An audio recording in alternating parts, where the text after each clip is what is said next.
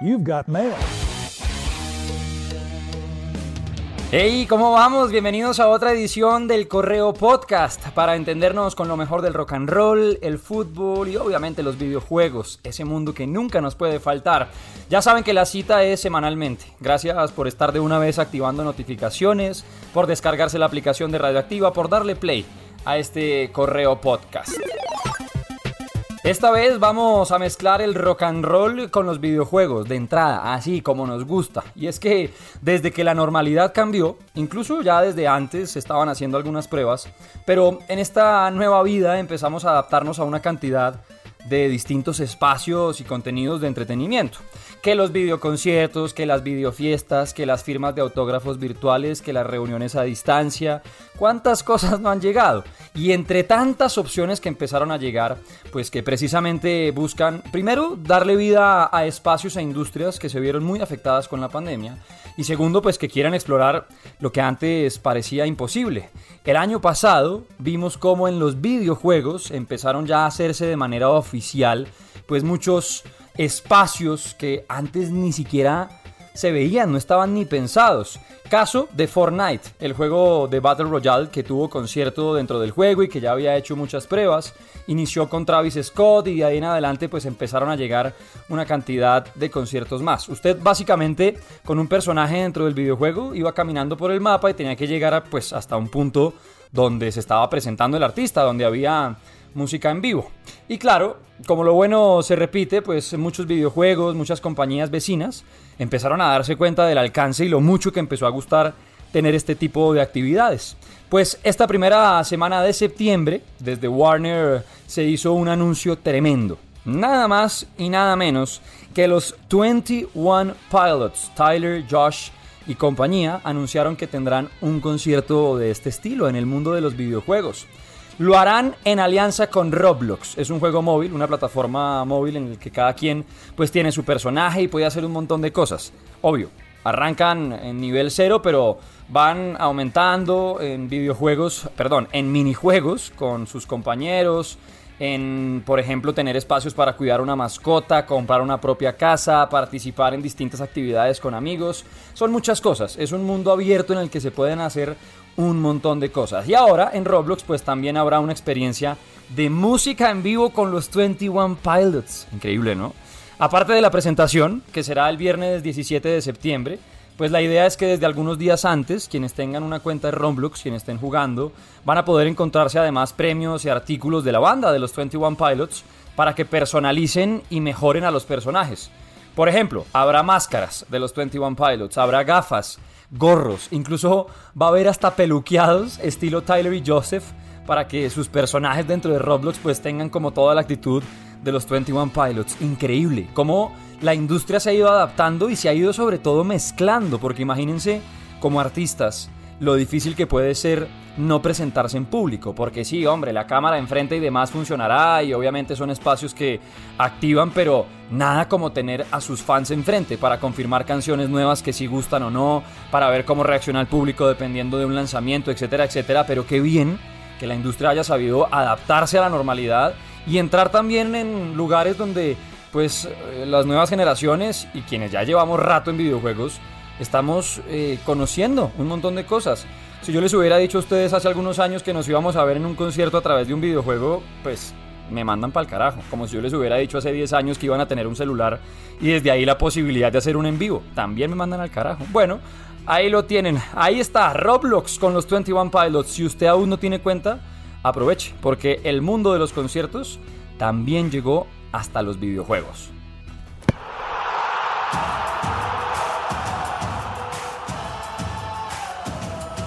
Cambiamos de frente y la bajamos de pecho para hablar del deporte rey, lo que pasa en el fútbol, que siempre es protagonista en el Correo Podcast. Y puede sonar a disco rayado, pero es que hay que hablar de James Rodríguez. Yo sé que desde hace rato el colombiano pues ha estado envuelto en un montón de polémicas, que si lo llaman a la selección, que no se quede, que se quede mejor en vacaciones, que ay no, que en el yate está muy bien, que no está mentalmente preparado, que este man juega mejor que cualquier otro, en fin. Lo cierto es que septiembre inició otra vez con novela de James como protagonista.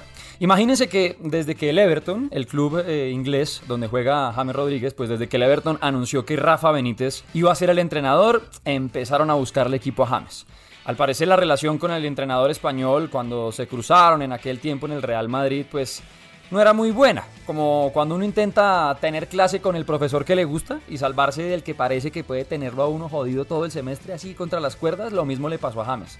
Como quien dice, no, ahí viene este man que me puso en la banca un resto de tiempo, yo me tengo que ir de aquí. Y pues empezó el cuento, porque James intentó salir, su agente empezó a buscarle eh, dónde aterrizar, algunos clubes, bajándose el sueldo, etcétera, etcétera, etcétera, pues lastimosamente no aparecieron muchos equipos. Se habló del Milan, se habló del Atlético de Madrid, se habló de una cantidad pues de clubes, pero no aparecieron muchos, sobre todo que fueran capaces no de pagarle al Everton, porque al fin y al cabo el equipo quería mandar a James como eh, cedido, en condición de préstamo, ¿sí? Como váyase un rato y aquí lo esperamos, pero era más el problema de acomodarle un club que fuera capaz de pagarle el tremendo sueldo que cobra James, que cobra duro, durísimo. Ese precisamente es el problema de muchos jugadores, en este caso de James, pero en general pasa un montón. Si quieren pensar, por ejemplo, en Gareth Bale en el Real Madrid, que le andaban buscando salida y demás, y muchas veces tiene que ver con que cobran tanto sueldo, pues que hay equipos que dicen, hombre, me vas a dar a un jugador que no está con ritmo, que hace tiempo que no juega de titular y aparte que me cobra lo que cuesta pues el club con presidente incluido, pues va a ser muy complicado. Por eso es que mm, a James le empezaron a buscar también aterrizadero en cualquier parte, por decirlo así.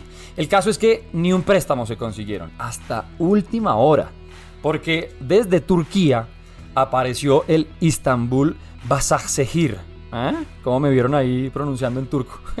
un club que dijo, vale, nosotros recibimos a James en condición de préstamo, le vamos a pagar el 15% del salario, o sea, el Everton se iba a encargar del resto, y todo estaba listo. Imagínense pues James en esa liga, que bueno, la verá los papás de, de, quien juega en cada club y demás, porque a nosotros es muy difícil, si no piensen en Falcao con el Galatasaray, etcétera, etcétera, pero ya estaba todo listo. Y mientras tanto, Reinaldo Rueda, el director técnico de la Selección Colombia, diciendo que ojalá James tuviera un equipo que le diera más tiempo, donde fuera protagonista, que fuera una liga competitiva, etcétera, etcétera, como que todo se iba dando. Bueno, no será muy competitiva la liga turca, pero al menos James iba a tener minutos. Y ya cuando tocaba decir sí o no, pues James y su agente a última hora ya para cerrarse el mercado también en Turquía decidieron decir que no. Básicamente lo que dicen fue nos quedamos en el Everton, vamos a luchar por un puesto en el equipo y aquí vamos a demostrar que todavía hay fútbol para rato. Pues ojalá, ojalá porque James de verdad que puede ser vital en este camino hacia el Mundial que está muy complicado. Se queda en Inglaterra entonces, James David Rodríguez, a ver si recupera su mejor versión. Y no solamente futbolística, sino también mental, que es tan importante y sobre todo para estar en una selección como la colombiana, que todavía sigue engranando, que todavía está ahí como ajustando piezas y pensando, por supuesto, todo, todo enfocado al próximo año podernos encontrar en ese Mundial de Qatar. Está bien enredado el tema. Ahí andamos de calculadora, chamanes, cábalas, todo lo que sea necesario para vernos el próximo año en el Mundial y poder pegar las monitas en el álbum. ¿Ustedes se imaginan? Es que, yo sé, aquí hay muchos que están escuchando y no saben lo que significó pasar 16 años. 16 años sin ver a la selección colombiana en un mundial. O sea, uno ahí cambiando monas con los amigos, la minita, tintín. Y nunca Colombia. No, hombre, no ya están muy mal acostumbrados. O sea, que hemos ido a muchos mundiales seguidos, pero lastimosamente como que la cara de Colombia vuelve a ser alguna que no nos gusta mucho, ¿no? La de estar dependiendo de otros equipos, como les decía, de calculadora en mano. En fin, lo mejor, eso sí, siempre para nuestros jugadores y ahí estaremos bancando, viendo a ver cómo le va a la selección Colombia. Rock and roll, videojuegos, fútbol y siempre buena onda, que se necesita más que siempre por estos tiempos, de verdad.